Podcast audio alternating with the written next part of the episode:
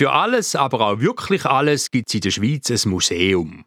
Von A bis Z. Vom Alpinen Ballonsportmuseum über das Bauernhaus zum Bergsturzmuseum, Cartoonmuseum, Dorfmuseum, Elektrofeuerwehr, Flüger, Gipsmuseum, Hase, Henker, Hexenmuseum, Kriminalmuseum, Kunstmuseum, Kutschenmuseum, Lebkuchen, Motorrad, Napoleonmuseum, Ortsmuseum Oberutzwil, Ortsmuseum Unterengstringen, Ortsmuseum Niederbipp, Psychiatriemuseum, Radiomuseum, Sauriermuseum, Danksäulenmuseum, Museum, Uhren, Velosolex, Wintersport, Zinnfigurenmuseum.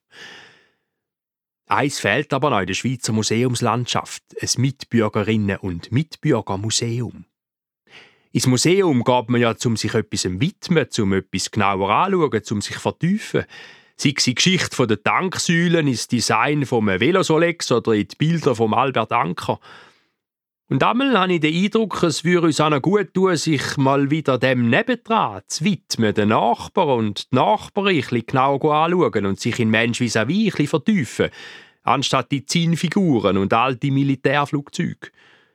Es ist halt vielleicht ein bisschen schwieriger, man kann nicht einfach in einem Pfeil nachlaufen, wo drauf steht Museum.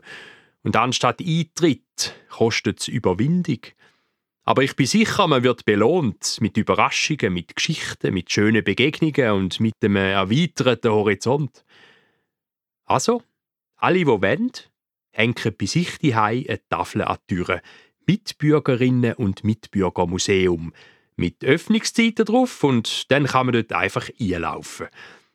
Probiert es doch mal aus. Ich erlebe das immer wieder. Ich wohne Wand an Wand mit dem Ortsmuseum und gerade letzte hat wieder mal jemand die Türen verwechselt und ist bei mir in der Stube gestanden. Wir haben uns beide mit grossen Augen angeschaut.